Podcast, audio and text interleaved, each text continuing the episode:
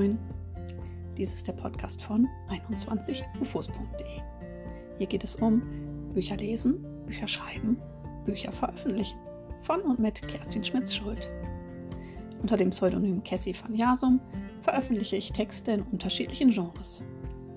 21 UFOs, das sind meine 21 unfertigen Objekte. Texte in unterschiedlichen Stadien, die ich nach und nach veröffentliche. Mein Lebenswerk. Auf diese Reise nehme ich dich mit. Außerdem unterhalte ich mich mit unterschiedlichen Menschen aus der Buchbubble. Schön, dass du dabei bist.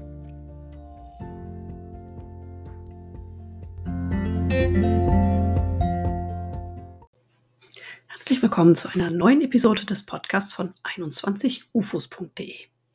Krank schreiben, fünf Tipps zum Dranbleiben heißt die heutige Episode. Ja, ich habe den äh, Beitrag so betitelt und habe erst beim Tippen die Doppeldeutigkeit wahrgenommen.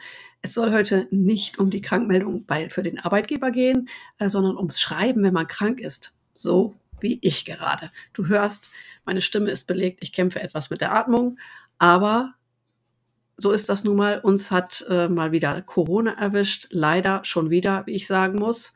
Ähm, gehen aber ja auch ganz viele andere Krankheiten rum. Wieso soll es uns anders gehen als anderen Leuten? Eine Woche lang ging hier absolut gar nichts. Ich war selbst krank, Ehemann, drei Kinder ebenfalls krank. Ja, aber das Schreiben blieb da einfach auf der Strecke, beziehungsweise war mir auch rein körperlich gar nicht möglich. Ich brauchte da alle Ressourcen für was anderes. Ja, wie du in so einer Phase trotzdem dranbleiben und dich weiter mit dem Schreiben verbinden kannst, darum soll es heute gehen dann ist der Wiedereinstieg nach dieser unfreiwilligen Unterbrechung auch nicht so schwierig und gelingt hoffentlich nahtlos.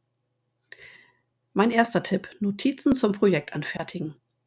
Ja, das ist wahrscheinlich auch einfach die naheliegendste Lösung. Ne? Falls du zu krank zum eigentlichen Schreiben bist, aber fit genug, um eben handschriftliche Notizen anzufertigen, da bietet sich ein Notizbuch oder auch eine entsprechende App auf deinem Handy an. Da muss aber auch dein Gehirn mitmachen. Meines äh, hatte tatsächlich keine Kapazitäten die vergangenen Tage. Äh, das lief nur auf Überlebensmodus. Falls du ein bisschen Gehirnschmalz noch übrig hast und auch Lust auf deine Geschichten hast, dann mach dir einfach ein paar Notizen zu deinen Figuren, deiner Buchwelt, sammel weitere Ideen für Recherchen, was dir so in den Sinn kommt. So bleibst du direkt an deiner Geschichte dran.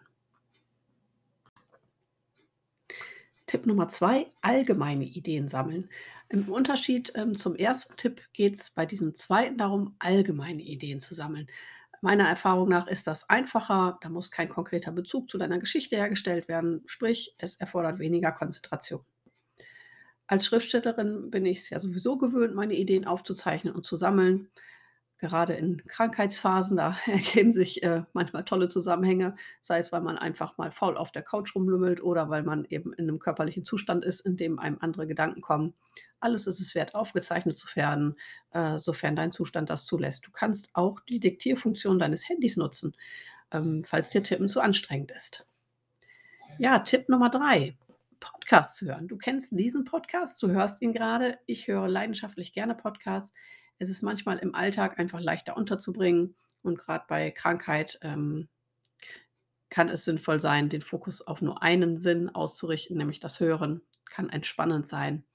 Ja, zum Glück gibt es mittlerweile viele Podcasts zum Thema Bücher, Lesen, Schreiben, Veröffentlichen. So bleibst du im Schreiben drin, beschäftigst dich mit deiner Thematik, ohne selbst Energie aufwenden zu müssen. Diesen Podcast kennst du schon, kennst du auch schon den Podcast meiner Autorengruppe Herzgespinste. Ich verlinke ihn dir in den Show Notes. Hör da auch gerne mal rein. Tipp Nummer 4. Passende Bücher lesen. Wenn ich fit genug bin, lese ich gerne zu meinen Themen und Inhalten passende Literatur oder verbinde eben das Angenehme mit dem Nützlichen und lese ein Buch oder eine Zeitschrift zur Recherche. Das ist aber oft zu anstrengend oder macht mir dann in dem Moment auch einfach keinen Spaß. Und das sollte es. Man will ja schnell wieder gesund werden. Daher hat sich äh, für mich der Griff zum Altbekannten gewährt, äh, bewährt. Ich äh, lese dann ein Buch zum wiederholten Mal, ein echtes Lieblingsbuch. Lass mich von der Geschichte, der Sprache einlullen, von der bekannten, äh, von den bekannten Charakteren und lass mich ein bisschen davontragen. Lustigerweise lerne ich trotzdem immer etwas Neues dabei gerade bei den bekannten Inhalten kann man nämlich dann auch mal auf andere Dinge achten, die man ähm, die einem so beim ersten Lesen vielleicht gar nicht auffallen. Warum nimmt mich das Buch so gefallen, gefangen? Äh, was ist das Besondere daran? Sind es die Figuren, der Aufbau der Handlung, vielleicht die Perspektive? Magst du die kurzen oder langen Kapitel, die Rückblenden, das Vor- oder das Nachwort? Ja, was macht die ähm, Autorin, der Autor anders als andere? Wo liegt die Besonderheit? Fun Fact: äh, Mein Buch der Wahl ist in so einem Fall immer Jane Austens Stolz und Vorurteil. Tipp Nummer 5: Inspirierende Serien und Filme schauen.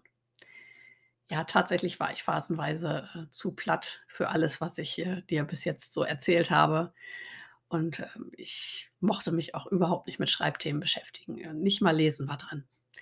Ja, ich habe da zum Glück, äh, 2 Serien gefunden, die zu meiner Stimmung passten und, ähm, für mir nicht so das Gefühl gaben, nur stumm fernzusehen. Äh, das mag ich nämlich nicht so gerne.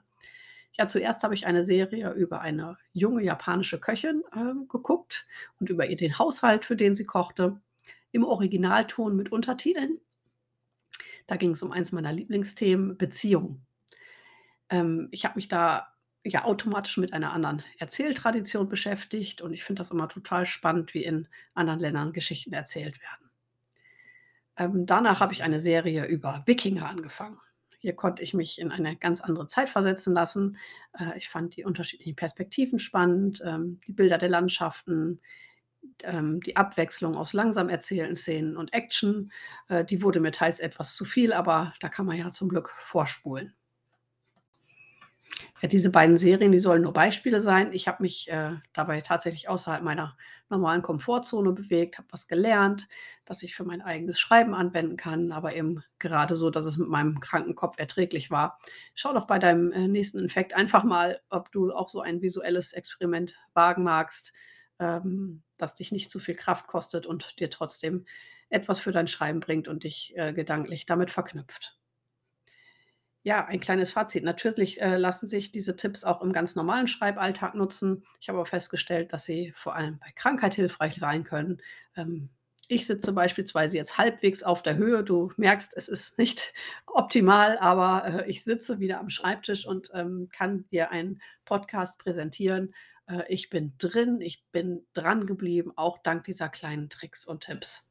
Ja, probier gerne, äh, den einen oder anderen aus und schreib mir an kerstin@21ufos.de, falls du Fragen oder Anregungen hast.